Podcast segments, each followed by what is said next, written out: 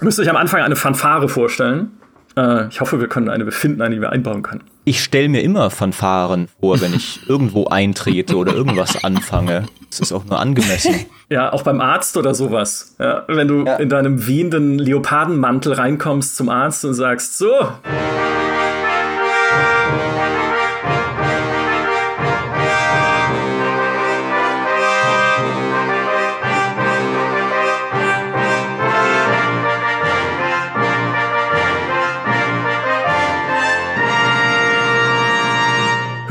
Ihr Hochgeborenen! Zur Feier des Fortbestandes von Crusader Kings 3 hält nun Hof seine Majestät Mauritius I., König des gesegneten Reiches von Nordmittelmünchen, Gesalbter vom heiligen Twitch, Truchsess der Baronie Montepizza und nicht Champion des Halbmittelgewichtsboxens, denn das ist der andere, erhebt euch für ein Grußwort seiner Durchlaucht an die Podcast-Vasallen. Seid gegrüßt, Volk zu GameStar, seid gegrüßt. Mit großem Stolz und unbändiger Freude zu verkünden imstande bin ich zudem die Präsenz zweier verehrter Gäste von fernen Gestaden. So begrüße ich die Rückkehr seiner herzoglichen Hoheit von Mecklenburg, des Gottkaisers von Krutonia, ihro fürstliche Gnadensteinwallen. Ja, moin.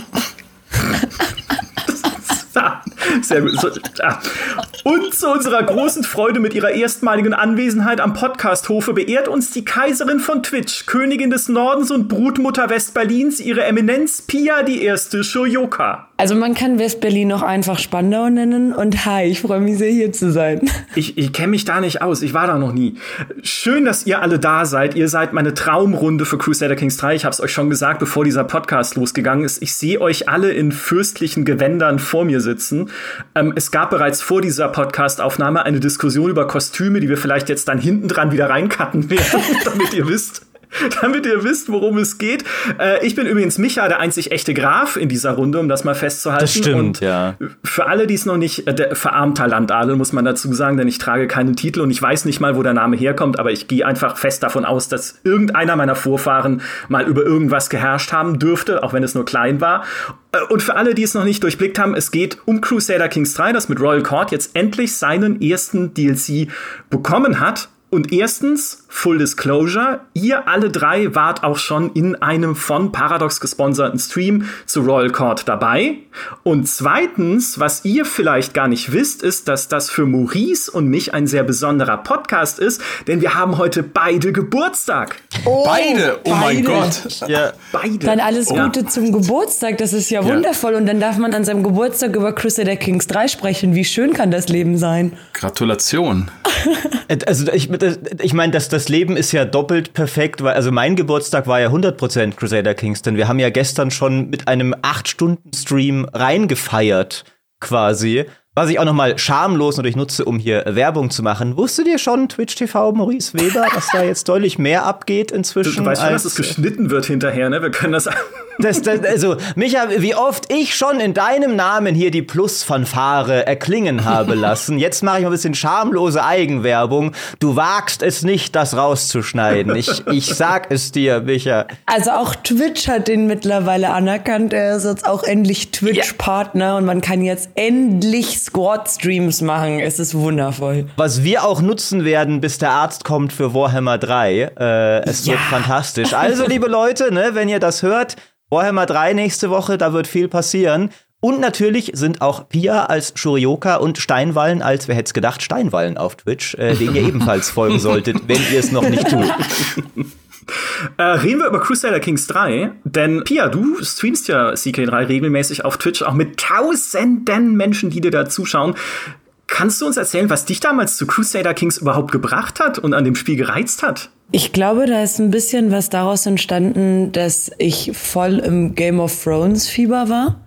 Und ich eigentlich, also ich liebe das Mittelalter generell. Ich finde so Spiele im Mittelalter sind die besten Spiele. Es ist für mich auch die beste Zeitepoche für Spiele. Ähm, egal, ob man jetzt unter Anführungszeichen historisch für ein Spiel, sage ich jetzt mal, arbeitet oder auch ganz gezielt mit Fantasy-Elementen, weil wir ja vorhin Warhammer hatten. Und was ich halt bei Crusader Kings so unfassbar cool fand, war, dass es halt plötzlich nicht mehr nur darum ging, okay, wer hat jetzt die größere Armee und wer hat mehr Ressourcen, sondern die ganzen Intrigen, der, dieses ganze Politics-Ding, das da halt mitspielt und diese ganz vielen unterschiedlichen Möglichkeiten, auf welche Arten und Weisen man auch Menschen töten kann, ist schon faszinierend. Und die, das hält auch die Leute bei der Stange, oder? Also du streamst ja noch andere Spiele. Ich habe Foundation gesehen, unter anderem. Gute Wahl, sehr gute Wahl. Oder Warhammer 3, mhm. über das wir gerade gesprochen haben, bald. Aber irgendwie trotzdem schauen die Leute jetzt seit über einem Jahr bei Crusader Kings 3 gebannt zu, obwohl du ja so viel, so viel Neues kann doch da gar nicht mehr passieren, oder? Boah, also ich würde schon sagen, dass Crusader Kings 3 einen enormen Wiederspielwert hat. Also ich glaube, entweder du liebst Crusader Kings 3 oder halt eben nicht. Und das hat viel damit zu tun, dass das Spiel dir nicht vorgibt, was du tun sollst. Es gibt nicht das Ziel oder das musst du jetzt erreichen. Und dadurch, dass du dir diese Ziele immer selbst definieren kannst und die Weltkarte doch sehr groß ist, kann man schon sehr, sehr viele Ziele erreichen, die dann teilweise auch einfach länger in der Umsetzung brauchen. Also ich glaube, eine der Dinge, die bei mir immer wiederkehrend ist, ähm, ich habe auch gestern beim Renke-Spiel vorgeschlagen, dass ich mal mit einem männlichen Herrscher starte und mein ganzer Chat hat geschlossen Nein in Caps geschrieben. Ähm, also ich glaube, das ist auch so ein bisschen dieses Steckenpferd, dass ich in der Frauen sind nicht so beliebt Welt mit einem weiblichen Charakter starte und dann überlege, wie ich das Matriarchat baue, in dem Männer keine Rechte mehr haben. Das ist nur mein Spielecharakter. Ich möchte das nicht für die reale Welt, um das mal hierzu äh, festzuhalten. Das muss man ja bei Crusader Kings allgemein immer anmerken. Ähm, auch wenn ich vielleicht 20 Minderjährige ermorden lasse und der Chat in meinem Running Gag inzwischen ist, weil immer das Event kam, dass sie irgendwie im Wald um die Ecke gebracht wurden, dass sie immer sagen, jemand muss in den Wald geführt werden. Das habe ich mir inzwischen aufgeladen als Running Gag bei mir. Ich, ich tat es, um Kaiser zu werden und es war für das Wohl des Reiches. Äh, auch das wünsche ich mir natürlich nicht in der Realität. Bist du jetzt eigentlich die Hexe von Hänsel und Gretel? Ich frag nur. Ich will das nicht kommentieren. Es gibt ja sogar, äh, ich weiß gar nicht, ob man das verraten darf, aber ich mach's jetzt einfach. Möge mich doch der Schlag treffen. Ne? Äh, ist mein Geburtstag, da darf ich sowas auch mal. Es gibt ja sogar von Paradox, auch jetzt zu Royal Court, in dem Review-Dokument, was man mitgeschickt kriegt, wenn man halt Royal Court bekommt, auch schon vorab, um es halt testen oder spielen zu können, so einen kleinen Passus, in dem steht, bitte betont, dass die Dinge, die ihr im Spiel macht, auch im Spiel passieren und ihr sie nicht aufs echte Leben übertragen möchtet. Also mhm. Also wenn ihr irgendwie äh, die Kinder eures Nachbarn umbringt, dann sagt, es ist im Spiel eine gute Idee, nicht es ist generell eine gute Idee. Das finde ich sehr schön, wow. dass sie das extra nochmal so betonen. Ach, den Papst zu einem Kannibalen zu machen, mit dem man dann, äh, ich hätte jetzt fast ein böses Wort gesagt, Sex hat, ist nicht so eine gute Idee. Seltsam. Ja, also ich weiß nicht, was Paradox Idee. da von uns will. Es ist ja, äh, Crusader Kings 3, wir hatten das schon ein paar Mal im Podcast gehabt, ist ja eigentlich ein riesiges Rollenspiel. Also man hat es bei dir, Pia, jetzt auch schon gehört, so ein bisschen, ne? Also du denkst dir auch eine Rolle aus, in die du dich reinversetzt und die du dann auch äh, passend halt zu der Rolle eigentlich spielst. Also ganz anders, als man vielleicht jetzt Strategiespiele spielen würde, auch für sich allein im stillen Kämmerlein oder wie ich sie spiele, so als Min-Maxer, ne? Und zu gucken, okay, mhm. welcher Zahlenwert hilft mir jetzt, welche, wie viel Prozent Bonus auf meine Beliebtheit bringt, alles egal, weil du spielst dann eher nach, okay, was würde meine Königin, Fürstin, Kaiserin jetzt tun in dieser Situation, oder?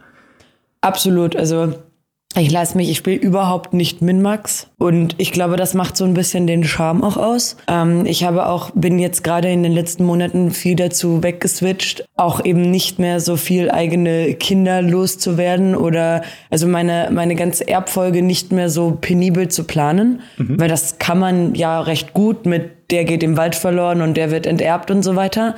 Und ich spiele mittlerweile wirklich auch ganz bewusst äh, so wie eine Mutter, sage ich mal, jetzt spielen würde und wenn mein ältester Sohn und Erbe sehr unfähig und inkompetent ist, dann ist er sehr unfähig und inkompetent und dann suche ich als liebende Mutter vielleicht eine umso kompetentere Frau für ihn. Das funktioniert nicht immer so optimal, aber es schreibt halt wunderschöne Geschichten und das macht unfassbar viel Spaß, diese Geschichten zu entdecken und ich glaube, das ist es, was auch den Chat wirklich fesselt ähm, weil das einfach eine, eine gesunde Prise Sarkasmus und Humor hat. Es ist auch lockere Unterhaltung, in, also in dem Sinne, dass man halt auch sehr viel Blödsinn machen kann und auch teilweise sehr lustige Events hat, wie äh, Steinwein, der seine Katze aufgehängt hat im Thronsaal und dann nicht wusste, wo er sie hinhängen soll. und damit sehr viel Zeit verbracht hat, ja. Während, ja. während wir einen, einen kataklysmischen Krieg verloren haben, kommt von Steinwall nur, wo tue ich jetzt meinen Teppich hin? Wo soll meine Katze stehen? Also Steinwall, wir sind hier auf, auf Kreuzzug gegen das, gegen das Denzel-Kalifat. Was ne, tun wir? Nebenbei habe ich die einzige Schlacht in diesem Krieg gewonnen. Will ich ah, nur jetzt geht's wieder hey, das los. stimmt doch gar nicht. Also ich habe bestimmt auch irgendwo irgendwas gewonnen. Nein, aber es ist, es ist großartig. Also ich glaube, dass das funktioniert. Aber ich glaube, mein, um die Frage vielleicht abzuschließen, ähm, ich habe letztes Jahr 90 verschiedene Spiele gestreamt. Trotz allem, die meisten Sachen, zu denen ich immer wiederkehre, ist halt Strategie oder Indie oder Strategie und Indie. Und da ist mein Chat allgemein, also meine Community generell Feuer und Flamme für, weil das ist unser Steckenpferd. Mhm. Und was, äh, was äh, Crusader Kings 3 äh, natürlich auszeichnet, ist, ihr habt es schon angerissen, sehr viel Wahnsinn, womit wir bei Steinwallen wären tatsächlich. Denn, äh, sag mal hier, Stefan, äh, ein Let's Play mit 228 Folgen mhm. zum Thema äh, Krutonia, das slawische Mecklenburg. das lief äh, bei dir seit dem 1.9.2020, also seit dem Release, hast du eine Partie am Stück Let's Played auf YouTube, die auch noch mit einem Kaiser geendet hat, im, im Schlussjahr des Spiels, der dir verdächtig ähnlich sieht, möchte ich mal sagen. Es ist sicherlich Zufall, äh, gehe ich von aus. Aber so lange Zeit an einer Partie Crusader Kings über, also jetzt fast anderthalb Jahre, ne, muss man sagen. Wie, wie, wa, wa, warum? Weil die Zuschauer komplett mitziehen bis zum letzten Tag. Also das ist ein Grund, weil es natürlich auch, wenn man es auf eine besondere Art und Weise spielt, auch bis zum letzten Tag Spaß macht. Ich habe das schon, also ich, jetzt kommen die Geschichten von vorm Krieg. Also ich habe irgendwie, glaube ich, vor sieben oder acht Jahren Crusader Kings entdeckt, noch den zweiten Teil und habe gemerkt, da verbinden sich komplett so meine beiden Welten miteinander, oder vielleicht sogar drei Welten. Erstmal Historisches, dann die Liebe für Strategiespiele und die Liebe für Rollenspiele. Und das Ganze kann ich verbinden in so ein Storytelling. Das heißt, da habe ich so ein Konzept entwickelt für meine Let's Plays, dass ich Crusader Kings so spiele, dass ich mir die Eigenschaften des Herrschers nehme und die zum Leitprinzip meiner Handlung erhebe. Das klappt manchmal besser, manchmal weniger gut. Da haben sich so mit der Zeit bestimmte Rituale und Hausregeln entwickelt. Und das führt also dazu, dass man komplett weg ist von so einem rein optimierten Spiel und wirklich jedes Event, jede Entscheidung aus dieser Perspektive des Herrschers trifft. Das hat super viele interessante Nebenwirkungen. Erstens, dass das Spiel lange herausfordernd bleibt, weil man natürlich nicht einfach so einfach wächst, äh, weil wenn du einen faulen Herrscher hast, der vollkommen zufrieden ist, der wird einfach nicht erobern. So, und dann hast du äh, einfach nur deine Grafschaft und verwaltest da so ein bisschen rum. Und ähm, ja, und da passieren einfach äh, tolle Geschichten. Und dieses Konzept trägt jetzt ununterbrochen im Prinzip nicht nur anderthalb Jahre, sondern das ist das dritte große Let's Play. Alle sind so 200, 300 Folgen gewesen. Das trägt jetzt schon mehrere Jahre und äh, gerade heute fange ich wieder an. Ja, und es ist ja auch die äh, eigentlich im Prinzip der Perspektivwechsel, den man ja auch machen muss, wenn man so viele auch User-Reviews zum Teil liest auf Steam oder auch Kommentare bei uns auf der GameStar oder sowas, generell über Crusader Kings 3, wo Leute sagen, ja, aber es ist ja viel zu einfach. Gerade weil sie halt eher aus dieser klassischen Strategiespielrichtung, aus dieser Min-Max-Richtung rangehen und dann ich sage mal nicht, dass es simpel ist, aber man kann zumindest sich relativ leicht vergrößern und auch in Crusader Kings 3 relativ schnell an den Punkt kommen, wo du einfach dann irgendwie dein Großreich etabliert hast und es nicht mehr so herausfordernd ist, während wenn du es als Roleplay, also so als, als Rollenspiel-Erfahrung spielst, ne, wie ihr jetzt beide erzählt habt, kann es anders sein, ne? weil man halt nicht die klugen Entscheidungen auch immer trifft unbedingt, sondern genau. eher die, die passenden. Äh, und damit sind wir bei Maurice. Ich weiß nicht, wie, der, wie diese Überleitung jetzt zustande kommt. Ich weiß es auch nicht. Ich treffe nur kluge Entscheidungen. Natürlich, ja, deswegen. Ich verstehe überhaupt nicht, wo das jetzt. Oder keine. Manchmal, also wenn manchmal vergesse ich überhaupt eine Entscheidung zu treffen, aber wenn ich da eine getroffen hätte, wäre es schon die kluge gewesen. Ne? Ich, ich habe halt leider gar nicht entschieden. Ähm, vielleicht, weil ich auch so einer von diesen faulen Herrschern war, wie Steinwallen sie angesprochen hat, der halt dann lieber gar nichts macht. Ähm, aber wenn, wäre ich mega klug gewesen. Ey, euch wäre die Kinnlade runtergeklappt, wie klug ich gewesen wäre. Also äh, vielleicht für alle, die die Geschichte nicht kennen, wir können sie ja kurz umreißen an dieser Vielleicht auch nicht. Ja, vielleicht, vielleicht aber, auch nicht. Guck mal, ich muss ja keine Namen nennen, aber ein, ein, ein junger, ambitionierter Kaiser bekam eine Depesche von äh, seinen Vasallen, dass er doch bitte den Kaisertitel abgeben möge. Also einfach aus Prinzip, ne? Und äh, jener junge Kaiser war einfach so beschäftigt mit den vielen anderen Verlockungen des Hofes, dass er sich dachte, ich habe Wichtigeres, als mich darum zu kümmern. Und äh, der Bote, in, in dem Sinne die Spielmechanik, dachte sich dann, Ah, Zustimmung. Er möchte seinen Kaisertitel abgeben, weil er scheint ihm nicht wichtig zu sein. Und jener, jener junge Kaiser, den wir namenlos lassen wollen, verlor diesen Titel. Maurice, Ach so, namenlos. Oh, äh, jetzt, jetzt wird's aber, also, also ich will da schon noch mal ganz, also erstens, was hat so ein Bote das Recht, dann da den kaiserlichen Willen zu interpretieren? Und zweitens, wie grenzdebil muss man sein, um dann zu interpretieren, okay, die Standardentscheidung wird wohl sein, der Kaiser gibt kampflos auf. Das, also, ich, ich kritisiere das sehr. Aber, aber ähm, es geht ja hier auch nicht um mich, denn das war irgendein Depp, das war nicht ich, das haben wir klar etabliert. ähm, Deswegen, Micha, lass uns über mich reden. Äh, wir wollen vor allem über ein Add-on reden, das dir ja am allermeisten in die Karten spielen dürfte, von deinen, also ich, ich will sagen, von deiner Persönlichkeit her. Weil guck mal, ein eigener Thronsaal, dessen Prunk du steigerst, wo du Geld verprassen kannst und dir selbst noch die Katze an die Wand hängen nach ihrem Ableben, das ist doch eigentlich für dich das, also eigentlich muss doch jetzt Royal Court dieses, diese Crusader Kings Erfahrung für dich komplett machen? Ja, also äh, ausgelebte Prunksucht ist tatsächlich genau, was mir in dem Spiel noch gefehlt hat. Ähm, wenn ich schon der größte Kaiser der Welt bin, dann, dann sollten das auch alle wissen. Deswegen fand ich auch, dass der Ansatz, ich fand ihn aus mehreren Punkten erstmal gut. Ob das alles geglückt ist, dazu können wir noch kommen. Aber ich finde, der Ansatz ist sehr schlau von diesem Add-on, weil du ja auch vorher gesagt hast, Micha, man kommt durchaus relativ einfach an den Punkt, wo das Großreich so etabliert ist und die auch teilweise eher so mittelsmarte KI dich nicht mehr wirklich fordern kann. Und da dann zu sagen, mit unserer Mechanik setzen wir genau an dem Punkt an und sagen, okay, jetzt bist du groß und militärisch mächtig, aber dein Hof ist halt noch nicht so geil. Jetzt hast du was Neues, was du, was du ausbauen und verbessern kannst und was dir auch mehr wieder zu tun und mehr Rollenspiel noch gibt, weil du auch Hof halten kannst, weil es neue Positionen gibt, die du besetzen kannst. Das finde ich eine sehr, sehr clevere Wahl. Und auch für die Einsteigerfreundlichkeit des Spiels finde ich das ziemlich smart. Weil wir haben ja schon auch drüber geredet, dass dieses Spiel ich habe selbst auf, auf Twitch ein paar Leute, äh, so, die, die, die, halbe Rocket Beans Belegschaft habe ich zu Creator Kings bekehrt. Ähm, und habe eben gemerkt, man kommt, und auch selber war es bei mir so. Ich war ja davor kein Paradox-Fan und wollte es immer sein. Äh, wer hat dich bekehrt zu Crusader Kings? Wer war das? Wer? Äh, äh, äh ein, ein, gewisser, ein gewisser Graf könnte ah. es gewesen sein. ja, genau. Und es ist ja ein Spiel, was finde ich einschüchternder wirkt, als es ist. Also ich sehe oft im Chat so, auch so, ah Maurice, wie, wie kommt man denn da rein und so. Und ich so, ist ja wirklich einfach nur mal einen Abend nehmen, wo du konzentriert das Tutorial spielst. Und dann, es ist also einfach so dieses grundlegende als Graph starten und dann zu wachsen, ist wirklich gar nicht so kompliziert, wie man denkt. Und das Add-on verkompliziert halt diesen Einstieg überhaupt nicht. Sondern die ganzen Mechaniken setzen an für erfahrene Spieler, auch die Patch-Mechaniken, ne, da wird Pia noch viel erzählen können, mit der Kultur und sowas.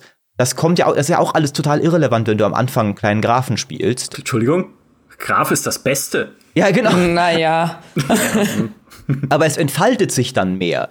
Also, ich finde, es ist, da kommen wir noch nicht alles in der Praxis so geglückt, wie ich es gerne gehabt hätte. Aber ich finde den Ansatz des Add-ons, der ist eigentlich sehr, sehr clever. Ja, und Sie haben ja auch äh, immer wieder betont, dass was sie ja oder gerade vertiefen wollen, ist ja, ich meine, das sagen sie so nicht, aber wenn man es zwischen den Zeilen hört, auch in den Interviews, es ist nicht unbedingt mechanische Komplexität. Ne? Also man könnte ja auch sagen, hey, jetzt knall ich mal noch ein richtig kompliziertes Wirtschaftssystem obendrauf mit Ressourcen und Manufakturen und äh, weiß ich nicht, was es damals alles gab, Schmieden hm, wahrscheinlich. Also ne, könntest ja sagen, wir gehen jetzt richtig in die mechanische Tiefe und das tun sie ja in dem Sinne nicht, sondern sie sagen, wir bieten jetzt noch mehr einfach auch Malfläche für Rollenspiel. Auch ein bisschen. Klar, auch da gibt's noch mechanisches Min-Maxing, was du machen kannst. Mit dem Prunk beispielsweise, ne, wenn du eine größere Hofsprache wählst, die beliebter ist in der Welt, dann hat auch dein Hof mehr Prunk, aber deine Vasallen verstehen dich nicht mehr und solche Sachen. Also auch wieder eine mechanische Sache logischerweise, aber halt auch eine coole Roleplaying-Idee, weil natürlich wird auch an meinem elsässischen Hof jetzt Griechisch gesprochen, weil Griechisch natürlich weiter verbreitet ist. Muss ich es erst lernen, war ganz schön hart und blöd, aber es ist halt so. Ja, muss ich halt die Entscheidung treffen. Es ist interessant von Paradox, sage ich mal mindestens, in diese Richtung zu gehen. Ich weiß nicht, Steinwallen Pia, wie ist es bei euch? Also gibt es, gerade wenn wir über das Kultursystem beispielsweise sprechen, was Maurice gerade angerissen hat, was sind denn für euch so die wichtigsten und für euch auch tatsächlich beim Spielen sinnvollsten Sachen, die jetzt da drin stecken in Roll Court? Also ich fand am Kultursystem am interessantesten erstens, dass es größere Auswirkungen hat auf die hm, Beziehungen zwischen den handelnden Personen im Spiel und vor allem das Sprachsystem. Also das muss ich sagen, mhm. begeistert mich am, am meisten, weil ich kenne eigentlich kein Strategiespiel, wo das irgendwie simuliert wird und eine Rolle spielt. Und das ist irgendwie so, ja, so immersiv. Ähm, ich, ja klar, ich komme aus dieser Kultur, ich spreche diese Sprache, ich habe aber jetzt erobert irgendwelche Vasallen, die eine andere Sprache sprechen. Und da gibt's schon mal grundsätzlich irgendwie Probleme. Und jetzt kann ich mir überlegen, ignoriere ich das? Äh, bin ich jetzt eitel, arrogant und sage, die sollen sich anpassen? Oder versuche ich jetzt diese Sprache zu lernen, um sie besser zu integrieren? Oder diesen Aspekt, den du äh, genannt hast, diese Hofsprache, ähm, haben wir irgendwie eine überlegene Kultur in der Nachbarschaft, wo wir uns orientieren können? Oder wollen wir sagen, ähm, wir sind jetzt hier die, das neue Französisch und, äh, ähm, und ihr müsst euch alle anpassen. Es hat so viele Implikationen. Das finde ich super interessant und auch die Entwicklung zu verfolgen. Es gibt da sogar jetzt eine, eine Kartenübersicht über die Hofsprache und wie sich das mit der Zeit verändert. Faszinierend. Also ich muss auch sagen, ich finde die Sprachen unfassbar cool. Ähm, ich habe gestern, als wir eben im Ränkespiel gespielt haben, ähm, habe ich eine italienische König, Königin gespielt, die bis zu zum Schluss elf Sprachen lernen konnte, oh. ähm, weil die halt so viel Bildungswert hatte. Und durch den Hoftutor, den du dir quasi als feudaler König und ich glaube auch schon als Herzog an den Hof holen kannst, ähm, kannst du deine Kinder bereits äh, bilingual und wenn du früh genug anfängst und die nicht ganz dumm sind, sogar trilingual erziehen. Ähm, das heißt, meine ähm, Kinder, wir waren halt in Italien, das heißt standardmäßig haben die Italienisch gesprochen und meine Kinder haben alle mit ihrem sechsten Lebensjahr sind die in den Unterricht gegangen in Westfranken beziehungsweise später in Frankreich und haben auch alle Französisch gelernt. Das heißt, die waren mit 16 alle fließend Italienisch und Französisch und das fand ich ultra cool, mhm. ähm, dass man das halt machen kann. Ähm, gleichzeitig gibt das auch nochmal insofern einen Touch, weil gleich ich spiele gerade privat ähm, wieder einen Nord-Spielstand. Ähm, das ist, glaube ich, mein ewiges Steckenpferd in Asatru, also Asatruisch zu starten im Norden und dann das Pontifikat zu vernichten. Und da habe ich eine super krasse Kriegerin, und die ist einfach dumm und die braucht zwölf Jahre, um eine Sprache zu lernen. Es ist einfach unfassbar, es hört nicht auf. Und ich bekomme die ganze Zeit Events, die sagen, ja, du hast leider deinen Fortschritt wieder vergessen und es resettet wieder. Ähm, also es macht schon sehr, sehr viel Spaß. Generell glaube ich, dass dieses ganze Kulturding eine unfassbar gute Sache ist. Also ich war schon total begeistert davon, dass du Religionen so individuell gestalten kannst und deine Religion dann so krasse Einflüsse ähm, auf dein, dein Königreich hat, mit ähm, dass du dir alleine, dass du entscheiden kannst, okay, ich habe jetzt ein klerikales Oberhaupt oder ein weltliches Oberhaupt und ich kann selbst Papstkönigin werden, so. Also, das ist ja einfach unfassbar cool, wie viel man da individuell zusammenbasteln kann und ob Hexerei erlaubt ist und Ehebruch und keine Ahnung was alles. Und dass jetzt dieser Kulturzweig dazu kommt, macht jetzt halt das nochmal ganz viel mehr mit dieser Individualität ähm, ich habe da jetzt noch nicht so viel rumprobiert, weil ich auch wieder als Graf gestartet hatte und als Stamm und da musst du erst feudal werden und alles, damit du das wirklich alles auskosten kannst. Und es kostet auch sehr viel Prestige. Aber ich habe ein bisschen durchgeklickt und da sind extrem coole Perks dabei, wie zum Beispiel, ähm, ich weiß jetzt leider nicht genau, wie es heißt, aber ähm, so Kriegerverehrung, wo dann ähm, Charaktere, die zum Beispiel vernarbt sind oder einbeinig oder irgendwie anders geschunden vom Krieg sind, ähm, extra Prestige bekommen, weil eine Kultur sie dafür verehrt, dass sie im Krieg gekämpft haben.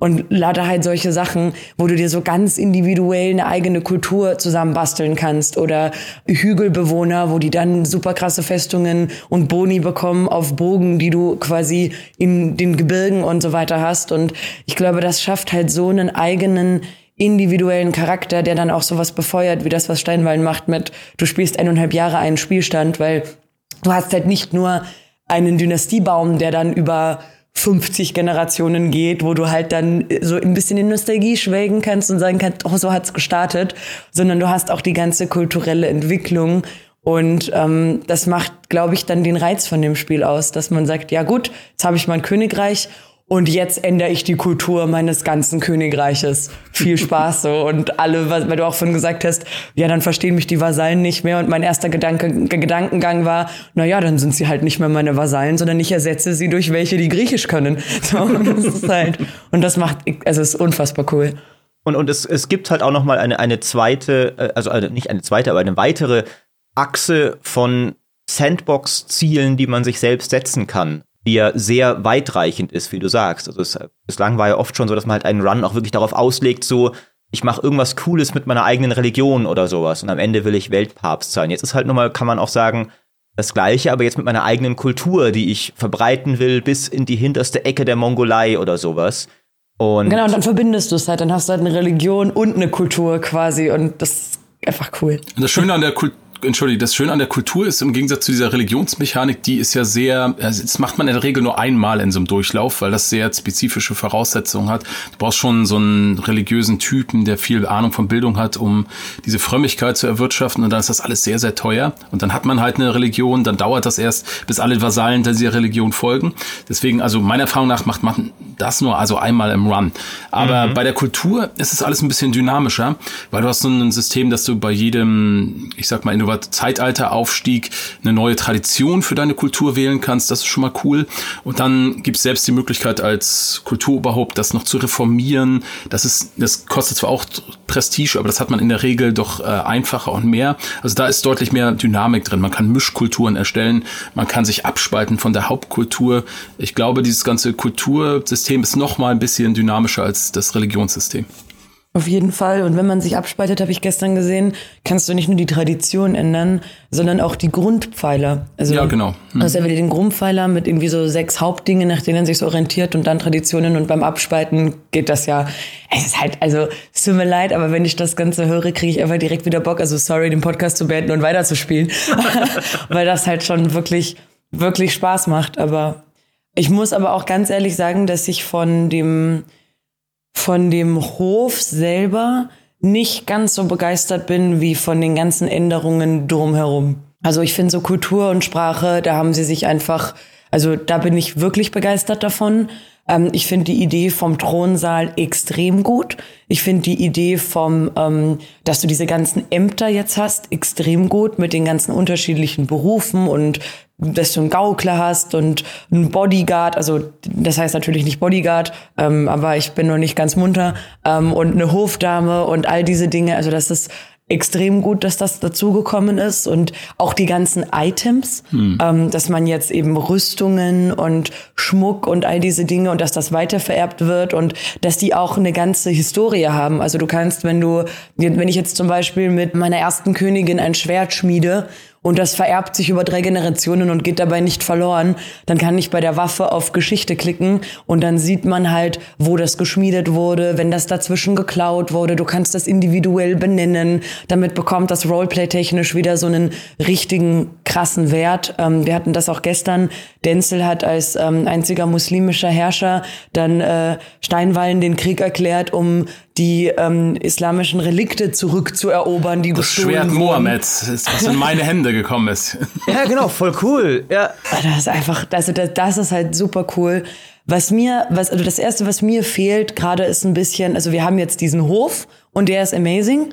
Aber mir fehlt, und das habe ich gedacht, dass das mehr kommen wird, mir fehlt es ein bisschen an Hofevents. Mhm. Also ich hätte das cool gefunden, dass wenn ich jetzt zum Beispiel als Königin von Italien heirate, dass man dann in dem Hof auch so eine Hochzeitszeremonie hat. Da muss nicht großartig oh, was animiert sein, aber allein, dass man den Charakter da vielleicht dann mit einem Brautkleid, äh, Brautkleid stehen sieht und einem Priester davor, der ist weit und dann kannst du die Gäste einladen, die halt da sind und dann könnte bei der Hochzeit was schiefgehen oder Geburt des Thronerben und dann hast du da vielleicht, also ich, da hätte ich mir mehr gewünscht. Oder Krönung hatte, oder so. Oder das, Krönung, mh. genau. Einfach solche Sachen oder Taufe im Christentum. Also ich glaube, da wäre ein bisschen Luft nach oben gewesen, ähm, das einfach noch auf ein anderes Level anzuheben, sage ich mal. Und da hätte das ja, also da musst du ja keine großen Animationen einbauen.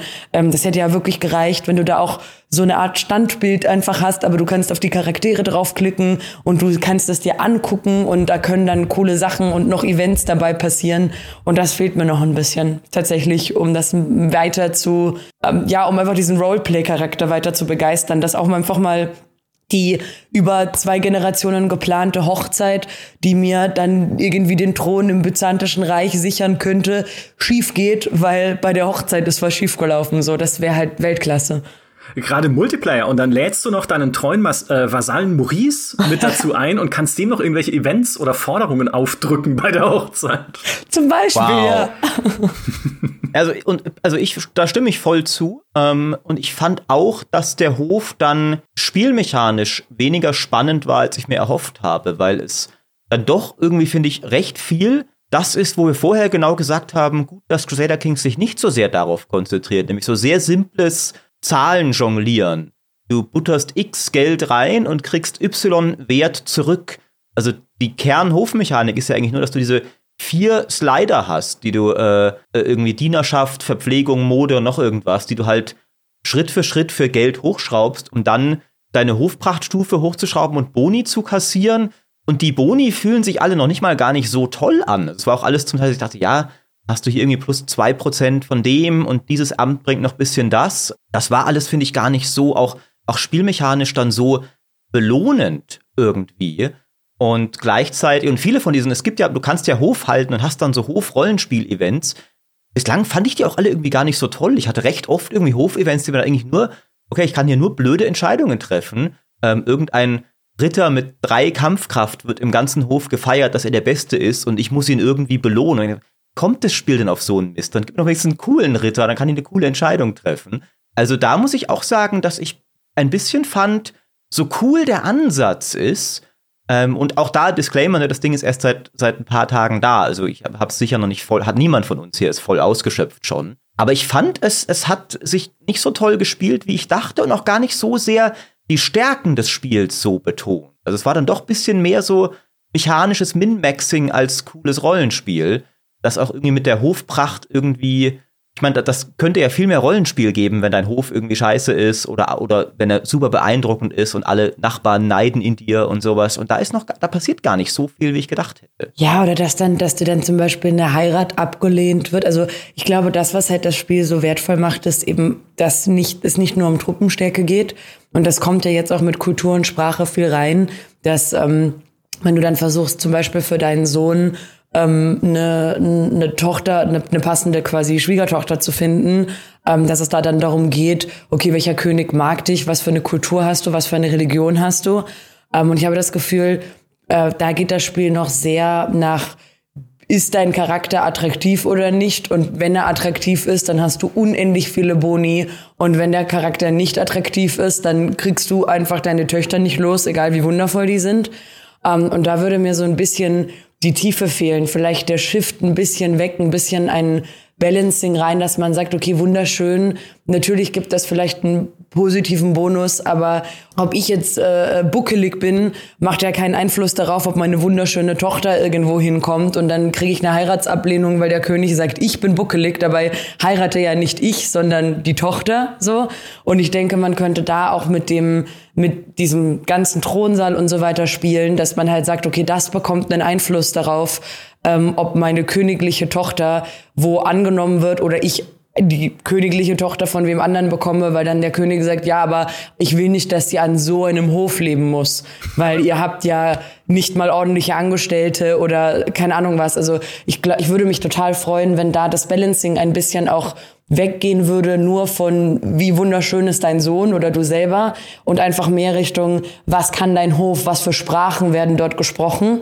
und dass man dann auch spieletechnisch den Hof braucht. Nicht nur, weil man dann nicht mehr weiß, wohin mit meinem Geld und dann butter ich da halt das halt rein, sondern weil der dann zum Beispiel du für deinen Thronerben keine ordentliche Tochter bekommst, weil alle sagen, pff, dahin schicke ich sie bestimmt nicht, da wo man, keine Ahnung, ich kann die ganze die Hälfte der Sprache nicht aussprechen, die es im Spiel gibt. Oder dass dann vielleicht der französische König auch diese Forderung stellt, dass er sagt, wenn du meine to Tochter haben möchtest, dann muss Französisch auf dem Hof gesprochen werden oder sowas. Also ich glaube, da gibt es viel Optionen, noch ein bisschen mehr Spice reinzubringen. Und das würde ich sehr feiern, wenn sie das machen würden. Ja, das finde ich super cool. Ja. Da, wobei das äh, im typisch Paradox-mäßig äh, tatsächlich im Spiel schon ist, aber halt über die reinen Boni. Also zum Beispiel gibt es ja diesen Erwartungen an den Hof.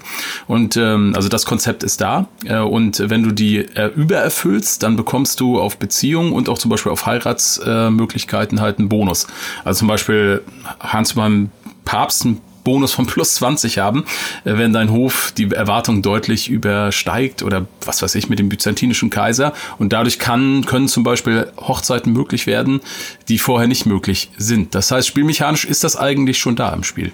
Aber um nochmal auf den Hauptpunkt zu kommen, ja, ich gebe euch auch recht. Also das, da wäre tatsächlich mehr drin gewesen, beziehungsweise ich glaube sogar, dass sie das zukünftig einfach noch ausbauen. Sie haben ja quasi jetzt ähm, ein ganz neues Element ins Spiel gebracht und wie ich Paradox kenne, bauen sie in Zukunft zukünftigen Patches und DLCs darauf auch auf und dann kommen da immer mehr Sachen dann noch dazu. Ähm, aber ich finde, also ich persönlich finde diese Events, die da es da gibt, ähm, nicht, also die finde ich gar nicht so doof, muss ich sagen. Also mich erfreuen die sehr, weil es zumindest für meine Spielweise einfach sehr, sehr, sehr viel mehr Content gibt, wo ich quasi die Rolle meines Herrschers ausleben kann in Entscheidungen bei verschiedenen Ereignissen, die stattfinden. Was, was man sagen muss, erstens, das ist eigentlich überhaupt kein Ding für einen Multiplayer, weil diese Events sind teilweise sehr lang geschrieben, äh, mit vielen Auswahlmöglichkeiten, mit sehr vielen Details, die man beachten muss bei den Tooltips, bei den verschiedenen Optionen. Dann gibt es manchmal noch fort, also fortgehende Events, äh, zweite, dritte Bildschirme dazu. Das ist alles im Multiplayer, kann man das, muss man das teilweise ignorieren. Und zum Zweiten ist das alles tatsächlich nichts für, ich sag mal so die traditionellen Hardcore-Paradox-Strategen, weil am Ende in der Tat die Spielmechanik, die damit da wirklich dahinter steht, wenn man das mal so richtig min-maxt und optimiert, dann kann man das ganz schnell exploiten oder so. Und da kann es sein, für die, dass für diejenigen da schon das ein bisschen enttäuschend ist. Aber ach, diese ganzen Artefakte, die damit zusammenhängen, diese, die man ihr aufstellen kann, die kleinen Geschichten, die man, die dahinter stehen, die Ansprüche an Artefakte, dass die Dynastiemitglieder auch einen Anspruch haben auf das Dynastie-Banner, dass es da Diebstahl geben kann, Duelle, Kriegserklärungen dazu und so weiter. Da ist so viel Potenzial gerade fürs Rollspiel drin. Unter dem Strich finde ich das immer noch unglaublich viel mehr Stoff als jetzt im Spiel ist. Auf jeden Fall. Ich, ich möchte halt unbedingt ich möchte ein Verlöbnis nicht brechen müssen. Ich möchte die Möglichkeit haben, bei der Hochzeit die ungeliebte Schwiegertochter doch noch loszuwerden, bevor es zum Bund der Eheschließung kommt. Und das wünsche ich mir so dringend. das ist, das ist das, wo ich einfach denke. Und ich glaube, da bin ich vielleicht deswegen ein bisschen enttäuscht, weil ich hatte mir quasi diesen, diese ganz Anfangstrailer angeschaut zu Royal Court wo man da ja, glaube ich, auch wirklich diese Szene, ich glaube, es war eine Szene, ich bilde mir ein, vielleicht war es auch Wunschdenken und Träumen, ähm, dass man diese Szene gesehen hat, eben von so einem Ehepaar quasi und dann hast du diesen Hof dort stehen und dann steht der eine da mit so einem Messer und und dann gab's dann dann noch noch quasi ein paar mehr so Szenen. Ich glaube, da gab's ein paar Videos, die da gemacht wurden mit der Königin, die da so steht und der eine Dude, der aus dem Fenster fliegt und so weiter. Ähm, und ich glaube, wenn die noch mehr bauen, einfach in Richtung Hofevents, mhm. dann würde ich das unfassbar cool finden, dass man da einfach ganz gezielt noch mehr Sachen planen kann. Vielleicht auch wirklich dedizierte Hoffeste. Mhm. Also das gibt's ja so ein bisschen, gibt es das ja schon im Norden, wo du dann dieses Bliot ab, also dieses große Bliot ähm, ab abhalten kannst und dann entscheiden kannst, ob du Tiere oder Menschen oder beides oder nichts opferst und wo du dann auch deine Gefangenen tatsächlich als Opfer für den Bliot auswählen kannst, statt sie nur so hinzurichten. Also da gibt es schon ein bisschen individuellere ähm, Zeremonien und ich würde das, glaube ich, generell einfach auch auf feudalen Höfen im in Zentraleuropa würde ich das extrem feiern, dass man dann zu einem Fest aufrufen kann, wie eben Steinwallen vorhin gesagt hat, zur Krönung oder irgendwie mhm. sowas in die Richtung, wo das dann vielleicht nochmal dedizierter ist und wo man auch vielleicht, ich weiß nicht, wie realistisch das ist, aber wo man dann auch Nachbarherrscher einladen kann und nicht nur die eigenen Vasallen. Ich habe immer das Gefühl, alles ist so, du hast dein Königreich und du lädst alle aus deinem Königreich ein. Aber wenn ich jetzt zum Beispiel mein, die Tochter von dem König von Frankreich den Sohn von der Königin aus Italien heiratet, dann wäre das doch nicht unrealistisch, dass ein Teil des französischen Hofes an den Hof von Italien reist und man zusammen diese Vereinigung zelebriert und das natürlich dementsprechend kritisch und gefährlich ist für alle Beteiligten. ähm, und sowas würde ich halt feiern, wenn das die, mehr, die, mehr kommen würde. Die Bluthochzeit. Ja, ja ganz genau. Ey, das fände ich mega gut. Ich, da habe ich gar nicht so dran. Ja, da habe ich gar nicht so dran gedacht, aber ich finde das, das finde ich einen mega smarten Gedanken. Und jetzt, wo du das sagst, wird mir das immer fehlen, wenn ich das Spiel spiele. Also, also halt, aber, aber es ist ja wirklich so, dass auch, auch wenn du halt eben gerade ein neuer Herrscher anfängt, ne, und so, und dass das komplett ohne irgendwas vonstatten geht, also dass da gar nichts passiert, so, ähm, ist ja eigentlich totaler Quatsch, weil das ist ja ein monumentales Event im Reich. Ja, das gab's ähm, bei Crusader Kings 2, gab's das schon. Krönungszeremonie ah, und so. Mhm. Ja, ah, das, das habe ich eben auch nicht groß gespielt. Ähm, ich wollte noch kurz nebenbei auf mein persönliches Lieblingsfeature in diesem neuen Patch äh, kurz es loben, obwohl es völlig irrelevant ist eigentlich. Aber endlich kann man seine eigenen Wappen designen. Wie geil ist das denn? Das hat mir so gefehlt ähm, das ist komplett banal und irrelevant und egal eigentlich, aber es ist gleichzeitig unglaublich wichtig und relevant und es ist sehr gut, dass es jetzt drin ist. Ich finde vor allem die Auswahlmöglichkeiten, die sie reingebaut haben, sehr, sehr gut. Also, ja. dass es wirklich so dermaßen individuell und spezifisch geht und du wirklich alles auch nach X- und Y-Achse langziehen und drehen und äh, Farben und also ich muss echt sagen, ich bin mit dem mit dem Dynastie-Wappen-Designer und Editor bin ich auch sehr, sehr, sehr zufrieden. Und dass man den Charakter jetzt umbenennen kann, ist auch neu, oder? Auf die Idee bin ich nie gekommen, aber deswegen weiß ich das gar nicht.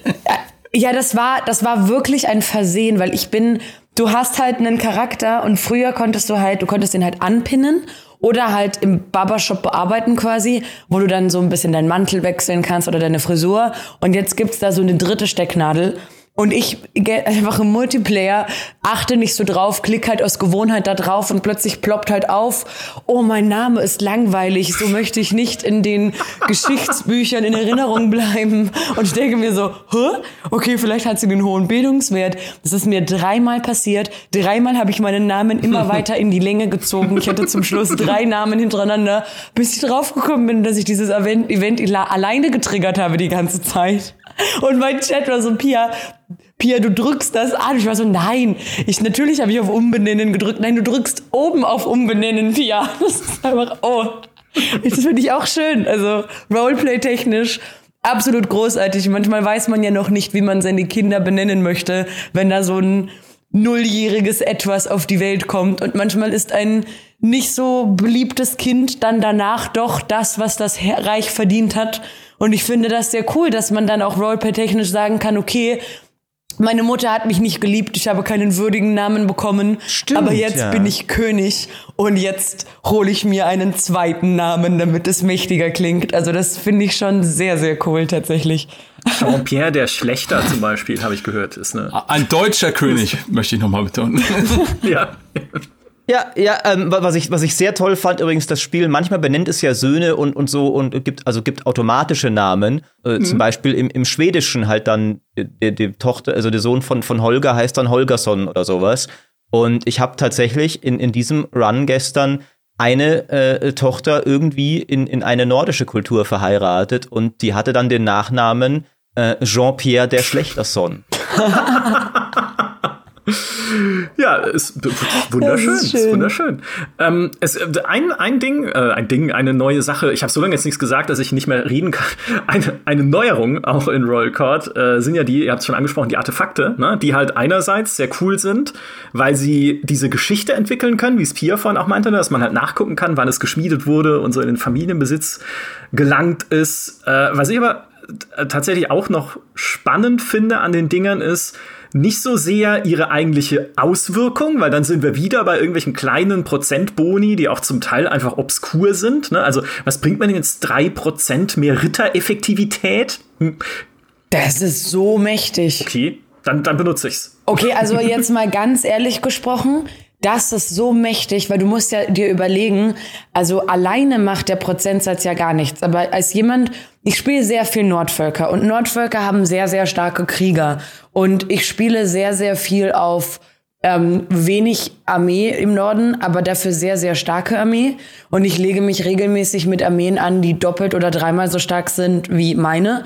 Wenn ich, gerade wenn ich einen Kriegsherrscher spiele und ähm, da meine Berserker und so weiter mitnehme und dann hast du quasi auch noch in der Ausbildung hast du dann vielleicht auch noch Galant und Stratege mit drinnen, wo du dann Rittereffektivität bekommst. Du hast dann noch die Dynastie, ähm, wo du mit den Dynastie-Perks sagen kannst, okay, ich bekomme generell noch mehr Kampfkraft und ich kann noch mehr Ritter reinnehmen. Und wenn du dann so eine Armee mit zwölf Kämpfern hast alleine oder mit 14 Kämpfern alleine und du holst dir überall die Prozente und dann hast du bei dem Ornament zwei und bei dem Ornament zwei und bei dem Ornament zwei, dann hast du Armeen, die zerlegen dir alles. das ist wirklich heftig. Also ich bin davon überzeugt, dass das wichtig ist, dass das nicht mehr als zwei Prozent sind, weil du das jetzt schon also, hu. und Micha, auch wenn du auf was anderes hinauf wolltest, aber du musst das so ein bisschen so mit Diablo vielleicht vergleichen. Du baust dir ja quasi ein Set mit der Zeit. Das heißt, wenn du zum Beispiel stark auf Ritter oder Champions gehst, dann hast du halt nicht nur den Streitkolben, sondern hast auch irgendwie eine Krone, die da in den Effekt geht oder eine, eine Rüstung. Du kannst irgendwelche Ringe anlegen. Das ist ja als Kombination zu betrachten und da gibt's schon schöne Möglichkeiten. Ja, genau, aber das, das äh, empfand ich einfach als nicht so motivierend, einfach weil es so indirekt ist. Also äh, ich, ich, äh, I stand corrected, was die, die Rittereffektivität angeht. Das wusste ich nicht. Das klingt, das klingt cool, in die Richtung könnte ich gehen. Ähm, aber was für mich vor allem die, die Stärke dieser Artefakte ist, ist, ich habe mir ein Königreich gebaut, in dem ich dachte, es wäre doch eine gute Idee, Mitgliedern meiner eigenen Dynastie alle wichtigen Herzogsposten zu geben, damit wir alle eine große Familie sind hier in unserem Königreich. Und ja, wir wissen, das geht immer schief, also auch in der Realität. Und was es jetzt halt zusätzlich noch würzt, ist dieses Gekabbel untereinander um die Familienartefakte. Mhm. Hey, du hast doch da den Speer von Papa. Ich glaube, genau. der gehört mir. Gib ihn mir oder ich verliere 60 Meinungen von dir und schließe mich zu einer Fraktion zusammen mit deiner Schwester, der Herzogin von Friesland, um dich von Thron zu werfen, du Idiot. Das ist so, mega cool. Ja. Was ist denn das für eine Familie? Das ist wie in meiner echten Familie inzwischen, wo man sich halt streitet um irgendwas. Es ist wundervoll. Das ist halt eher, ne, weißt du, weg von dieser, was für mich auch wieder so eine Min-Maxer-Ebene mhm. ist, ne, mhm. weg von diesen Zahlenboni hin wieder zu diesem, hey, die, die, die prügeln sich halt untereinander um eine Glücksmünze, die halt irgendwie in echt 0,5 oder 0, also irgendwie einen mickrigen Bonuswert bringt auf Frömmigkeit oder Prestige oder so. Also absolut belanglos. Abs ich könnte sie abgeben. Ich könnte sofort sagen, ihr könnt diese Münze haben, aber die gehört mir. Das ist meine Münze, die ich von meinem Vater, dem König des Elsass, geerbt habe. Die gebe ich nicht meinem stinkenden Bruder. Und so entsteht sofort in meinem Kopf und natürlich auch spielmechanisch eine, eine, eine fantastische Rivalität. Ja. Ich, ich mag das auch sehr bei Strategiespielen, wenn sie so ein bisschen hingehen. Ähm, es finde ich, wirkt einfach irgendwie sofort einfach irgendwie alles greifbarer, wenn es spielmechanisch nicht mehr immer nur um, um Geldes Geldeswert geht, sondern wenn, wenn Items, und du kannst jetzt auch jetzt Items an andere Charaktere geben, um für einen Beliebtheitsbonus, wo du bislang nur Geld schenken konntest. Und das finde ich halt viel cooler, wenn du sagst, okay, der Papst mag mich nicht, aber ich mache ihm irgendwie diese Fingerknochen eines Heiligen zum Geschenk oder sowas. und das zum Beispiel, ich, ich fand das auch in. Die eigentlich von deinen Bauern Ja, stammen. das ist Details Steinwallen. ähm, ich mochte das zum Beispiel auch schon in Total War Three Kingdoms sehr, sehr gerne, wo du dann plötzlich mit Items auch handeln konntest und halt irgendwie gemeint hast, okay, unterstützt mich im Krieg und dann kriegst du das beste Pferd Chinas so zum Geschenk dafür. Das finde ich halt viel cooler, als nur zu sagen, ich gebe dir x Geld oder sowas. Also ich finde irgendwie, obwohl es am Ende spielmechanisch, weil Artefakte ja auch mit, mit Geld erschaffen werden, es ändert nicht unbedingt rein von der harten Rechnung so viel, aber es finde ich, fühlt sich irgendwie viel cooler an, zu sagen, guck mal, wir schachern um konkrete Sachen, die, die was sind, anstatt nur so und so viel Zahlenwert. Aber es ändert doch schon sehr viel, weil ja, also einerseits kostet es Geld, ja, aber es kostet halt auch vor allem Zeit, ähm, weil du musst ja erstmal warten. Du kannst, es gibt bei diesem Prozess quasi, gibt es unterschiedliche Möglichkeiten, wie das Ganze komplett floppen und abgebrochen werden kann oder wie du es verbessern und beeinflussen kannst. Teilweise kostet es dich Stress. Ähm, teilweise brauchst du vielleicht erstmal jemanden, der inspiriert ist. Und was mir halt die ganze Zeit, also ich bin ja so eine ich bin keine Minmaxerin, was das Spiel angeht, aber ich habe nicht ohne Grund den Namen Brutmutter, weil ich mir einfach nicht nur meine eigene Dynastie zusammenzüchte, sondern auch meinen Rat. Also tatsächlich ähm, fange ich dann an, quasi für meinen Rat die Frauen und Männer, also und Ehemänner rauszusuchen und die Kinder schon in Ausbildung zu stecken, damit dann die Kinder meiner Ratsmitglieder irgendwann sehr gute Ratsmitglieder werden.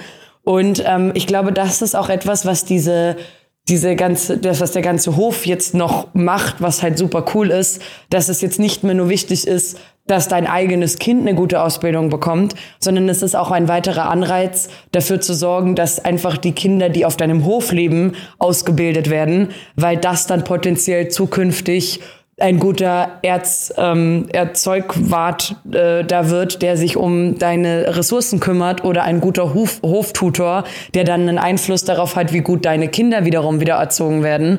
Und desto besser die Charaktere sind, desto besser könnte unter Umständen das Objekt werden, das du bastelst und dann wird aus der furchtbaren Münze des Vaters, von der wir gesprochen haben, die eigentlich nichts kann, vielleicht in der nächsten Generation eine ziemlich krasse Münze, die sehr, sehr viel kann. So. Also ich glaube, gerade diese ganzen Artefakte haben sehr viel Potenzial, sehr schnell, sehr krass zu werden, wenn man sich da ein bisschen reinfuchst und mal nicht nur Leute in Positionen steckt, wo das Spiel von vornherein sagt, die Eignung ist eher schlecht. so. Ja, das stimmt. Ich finde, äh, der Hoftutor übrigens ist auch ein schönes Beispiel dafür, wie Crusader Kings 3 es dann doch, auch wenn man es länger spielt oder am Stück spielt, immer wieder schafft, in dem Moment, wo du denkst, jetzt habe ich irgendwie, jetzt erschöpft sich's gerade so ein bisschen, ne? Irgendwie die, die Thronsaal-Events fangen halt an, sich zu wiederholen. Dann kommt irgendwie schon wieder jemand an meinen Hof und erkennt mich nicht als König. Es passiert ständig. Wie oft kommen Leute an, in meinen Thronsaal und erkennen nicht, erkennen nicht, dass ich der König bin und ich muss sie dann in den Kerker werfen lassen, natürlich. Also gibt noch andere Optionen, aber die kommen nicht in Frage. Oder wie oft ähm, muss ich irgendwie noch jetzt auch beim Hof halten, ich habe irgendwann aufgehört, das zu machen, wie oft muss ich denn jetzt noch einen Vasallen vor mir knien haben, einen Hochrangigen, der möchte, dass ich ihm seinen Titel garantiere oder seiner Familie den Titel garantiere und nicht mehr aberkennen kann. Bei jedem Hofhalten passiert das bei mir, bei jedes einzelne Mal. Also immer wenn so dieser, dieser Punkt aber kommt, wo ich mir sage, Crusader Kings 3, ja, also selbst mit Royal Court, jetzt, jetzt schaff's doch mal wieder, mich zu überraschen. Kommt halt irgendein Event,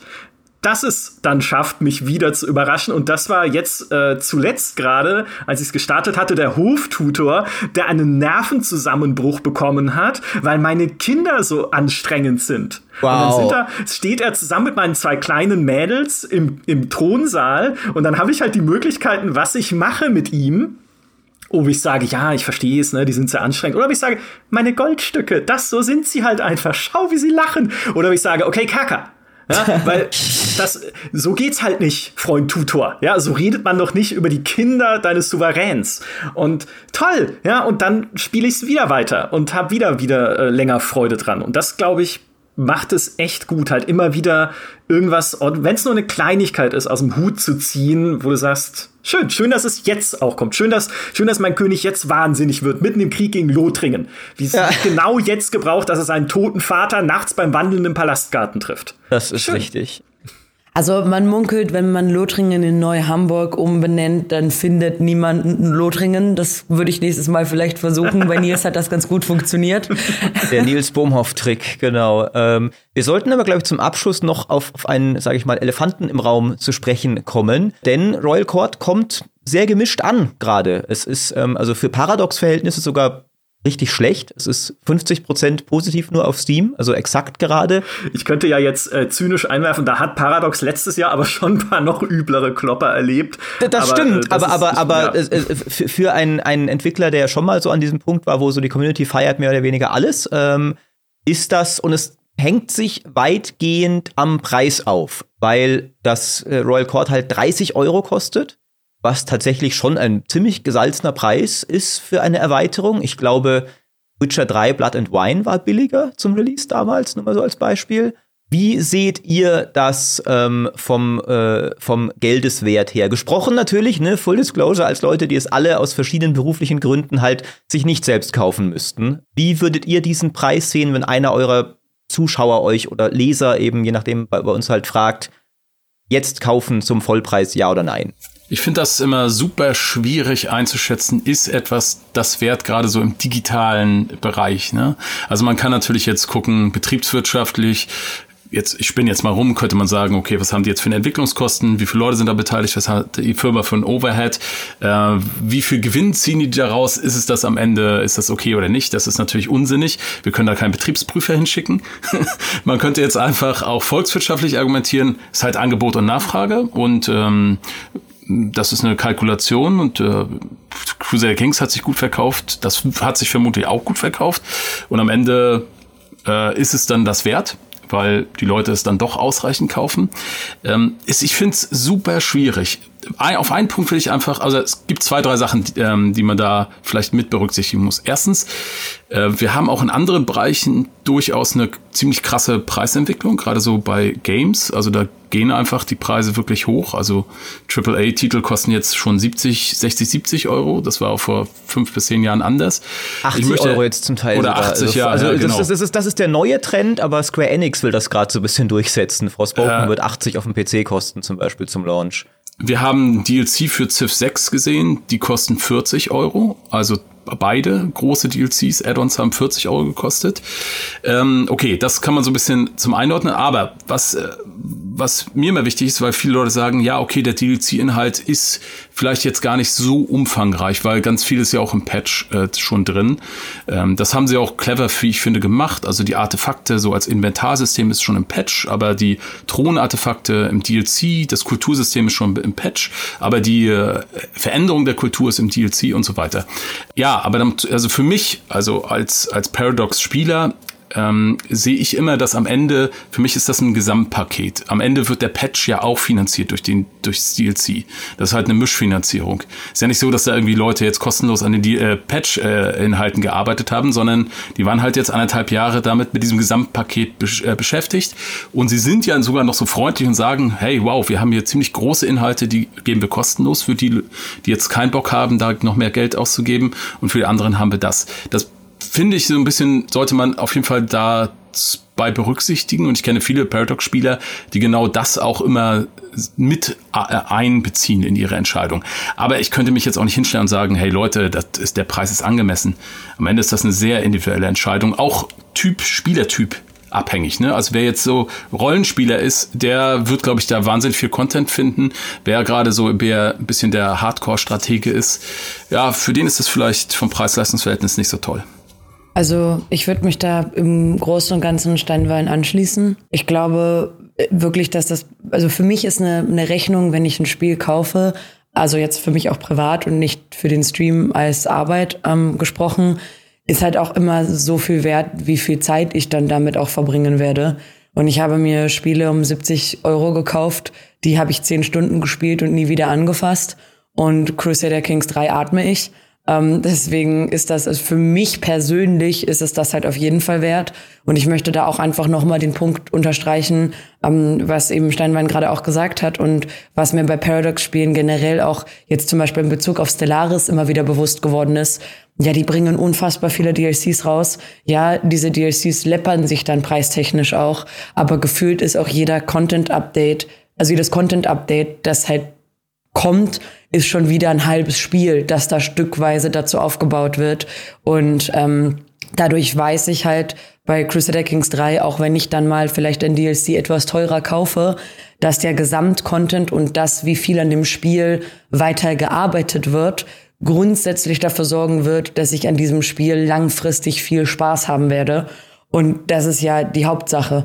Und was dann halt dazu kommt und wo ich halt sage, was sich wahrscheinlich am meisten rentiert. Ich habe jetzt auch nochmal sicherheitshalber nachgeguckt, damit ich da keinen Blödsinn rede.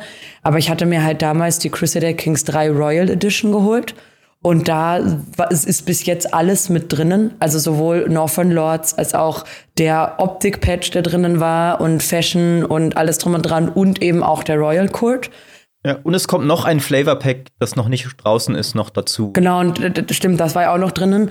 Und ich glaube, wenn du, wenn du sagst, hey, ähm, mir ist der Royal Court so alleinstehend zu teuer, was ich definitiv sagen kann, ist, wenn du dir die Royal Edition holst, dann ist das Preis-Leistungs-Verhältnis absolut das gegeben.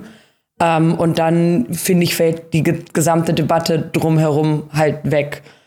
Ich, es ist halt, für mich ist es insofern schwierig, weil ähm, ich liebe dieses Spiel und ich bin deswegen ultra biased, was das Ganze angeht.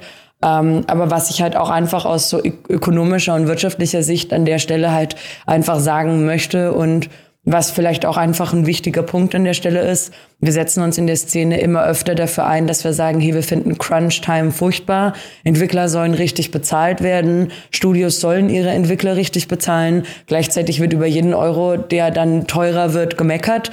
Wir sind trotz allem immer noch in der Pandemie. Wir hatten jetzt im Februar 20 Spiele-Releases, die zum Großteil hätten schon letztes Jahr rauskommen sollen, wo auch die Publisher gesagt haben, hey, mit auch den Arbeitsbedingungen in der Pandemie war es einfach nicht möglich. Das heißt, da sind auch einfach Kosten für Entwicklerstudios potenziell aufgeploppt, die so nicht kalkuliert und nicht eingeplant waren.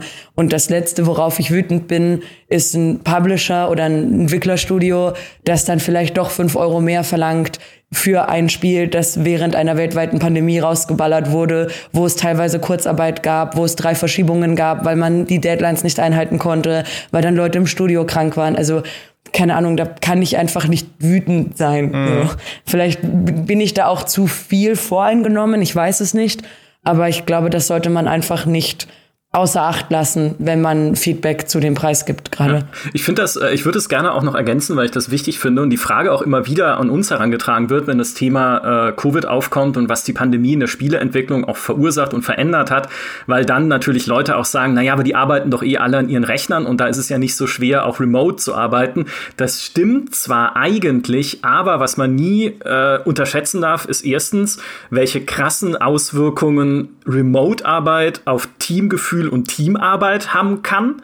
Also auch wenn man sich im normalen Büro zusammengesetzt hätte früher, um Ideen zu entwickeln, um halt irgendwie auf die, weiß ich nicht, jetzt auf Crusader Kings zu übertragen. Ich sage nicht, dass es so sein muss, aber um auf die Idee zu kommen, hey, man könnte doch auch Krönungsfeiern und Hochzeitszeremonien in diesem Thronsaal machen.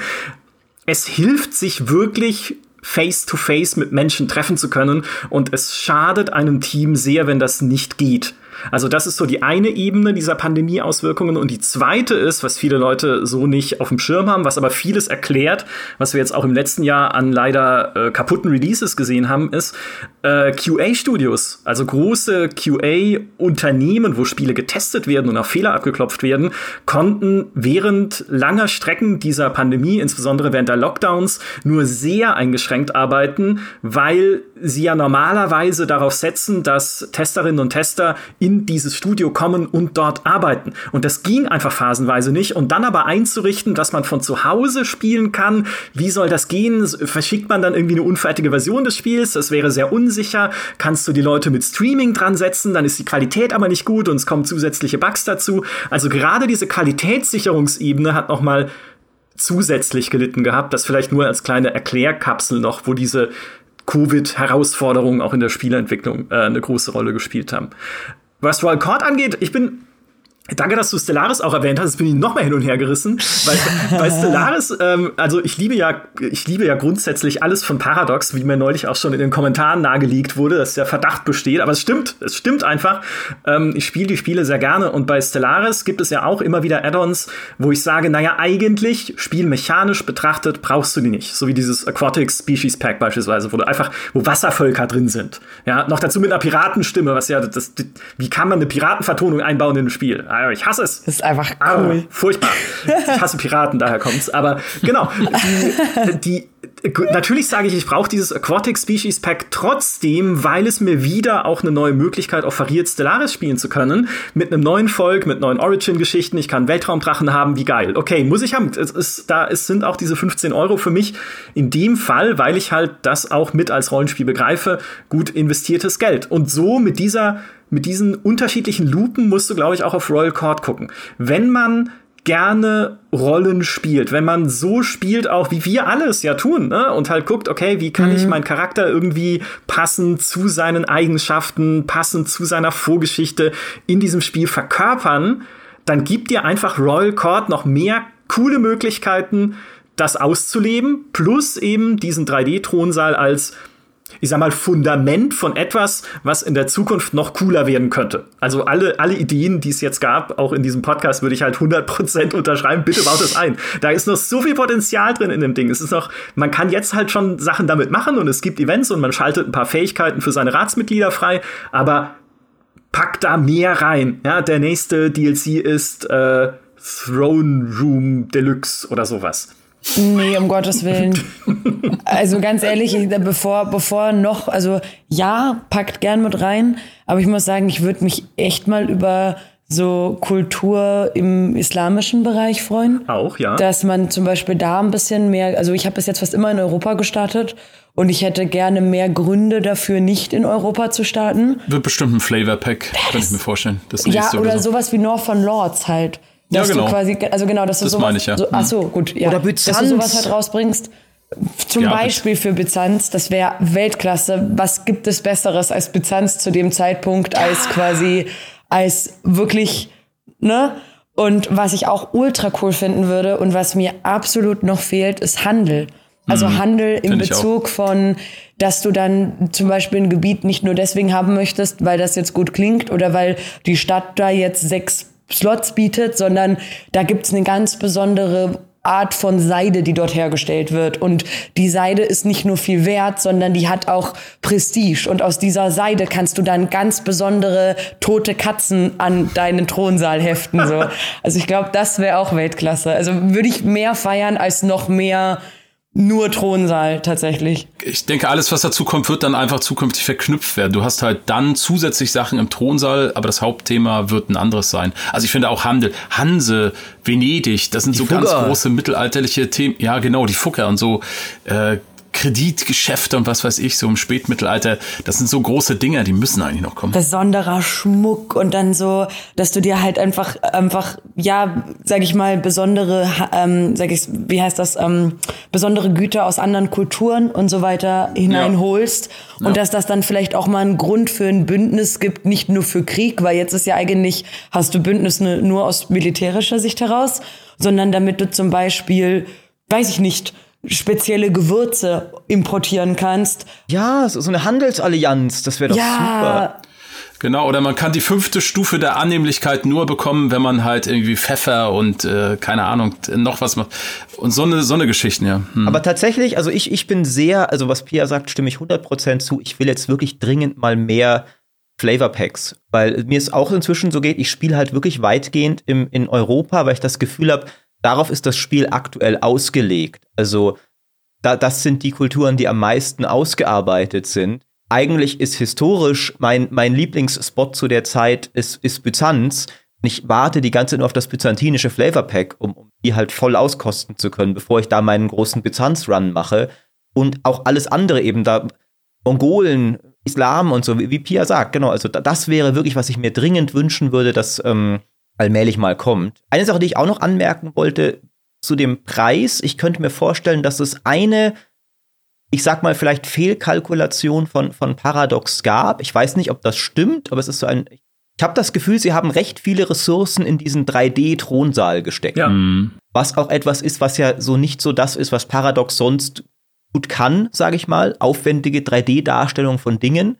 Und ich habe das Gefühl, da haben sie sich vielleicht ein bisschen verrannt, weil A, brauchen das die Spieler nicht unbedingt, die die Art von Spiel spielen. B, ist der, finde ich, auch wirklich nicht so geil. Also ist schon cool, dass man dann seine Artefakte da ausstellen kann und so, aber der Thronsaal wirkt schon ein bisschen immer noch irgendwie leblos und leer, finde ich, und bringt gar nicht so viel. Also das könnte auch einfach irgendwie ein cooles gemaltes Standbild sein oder sowas. Und ich habe vielleicht das Gefühl, dass daher dieser Preis kommt, dass da recht viel Aufwand trotzdem in diese 3D-Darstellung geflossen ist, äh, was aber etwas ist, was dann auch der typische Paradox-Kunde gar nicht so zu schätzen weiß, weil er guckt halt drauf, was ist die knallharte Spielmechanik, was ist die, die Nuts and Bolts der Sache sozusagen. Ich könnte mir vorstellen, dass daher ein bisschen diese Dissonanz kommt.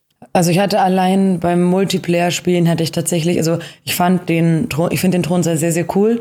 Ich finde ihn für den Singleplayer spannend und lustig und ich finde es witzig, dass man sich den so ein bisschen individuell einstellen kann. Beim Multiplayer ist mir aufgefallen, dass mich allein die Zeit, die es braucht, um den aufzumachen, genervt hat, weil ich das Gefühl hatte, ich habe keine Zeit dafür.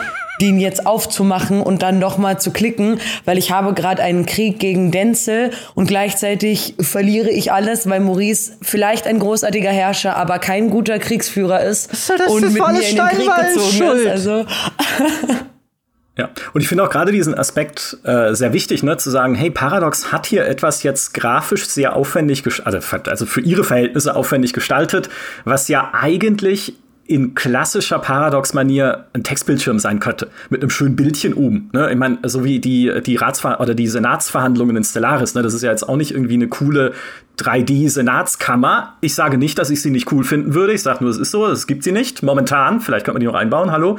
Ähm, aber hier haben sie halt gesagt, okay, wir investieren diesen Aufwand und der, also für mich ergibt der auch nur Sinn, wenn man halt, wie gesagt, diesen Thronsaal als Fundament sieht, auf dem dann äh, weiter ausgebaut und aufgebaut werden kann. Mal gucken, ob sie es machen. Ne? Das ist halt auch so ein bisschen jetzt äh, die die offene Frage für die Zukunft, ne, können Sie das noch besser nutzen? Können Sie es, wie du gerade auch gesagt hast, Steinwallen noch verknüpfen mit beispielsweise dem Handelssystem? Dann gebe ich da halt mal einen Kongress für die ganzen Pfeffersäcke von der Nordseeküste. Nee, Ostseeküste, mhm. äh, den Küsten halt da oben. Und dann gucken wir doch mal, wer der Kaiser ist, ja, und wer die Leute sind mit Geld. Und wie da, da eine gewisse Dynamik entsteht. Wäre halt geil. Aber muss man abwarten, ob sie das noch machen. Ähm, so mein, mein Fazit unter das Ganze, äh, auch gerade für mich diese, dieser Kernkonflikt von Crusader Kings 3, dieses Roleplay versus äh, Min-Max ne, sozusagen, ist halt einfach tatsächlich dieses Crusader Kings 3 ist für euch, auch mit Royal Court jetzt, so gut, wie ihr es euch macht. Das heißt, ich, ich merke das gerade selbst von meiner Freundin, ich versuche ihr gerade Crusader Kings 3 beizubringen, aber ich merke, es, es spricht sie nicht so sehr an, weil sie zu sehr min-maxen möchte. Ne? Also diesen ne, direkt diesen Kitzel hat, okay, wie kriege ich jetzt mehr Länder rein, wie kriege ich jetzt mehr äh, Geld, wie kriege ich mehr Prestige und so, statt zu gucken, hey, nee, also äh, ich will es halt eher als Rollenspiel begreifen und nicht sofort äh, mich selber auf dieses, auf diese Erfolgsbahn zwingen und sowas.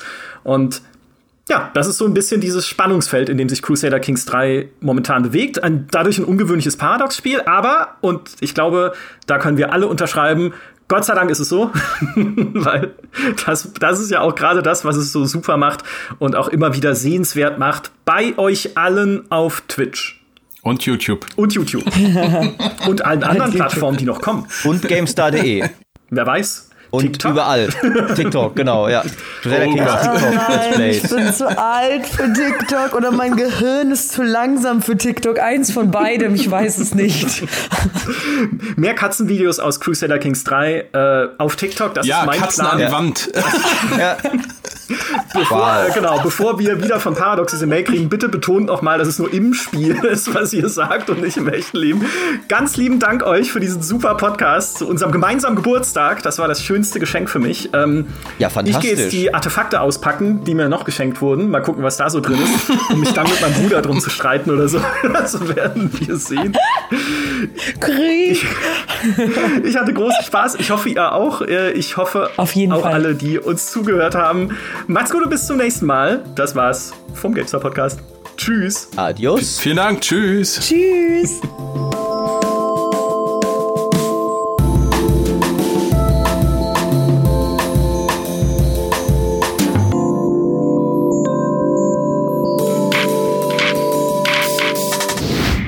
Müsst euch am Anfang eine Fanfare vorstellen. Äh, ich hoffe, wir können eine finden, eine, die wir einbauen können. Ich stelle mir immer Fanfaren vor, wenn ich irgendwo eintrete oder irgendwas anfange. Das ist auch nur angemessen. Ja, auch beim Arzt oder sowas. Ja, wenn du in deinem wehenden Leopardenmantel reinkommst zum Arzt und sagst, so, ich ja. bin bereit. Das bräuchte ich, wenn ich zum Finanzamt gehe, als Selbstständige. Zur Einschüchterung der Mitarbeiter. Einfach zwei Trompeter immer dabei haben, die, die vor Was dir den Raum hier betreten. zwei, vier mindestens. Ein, ein, ein Orchester.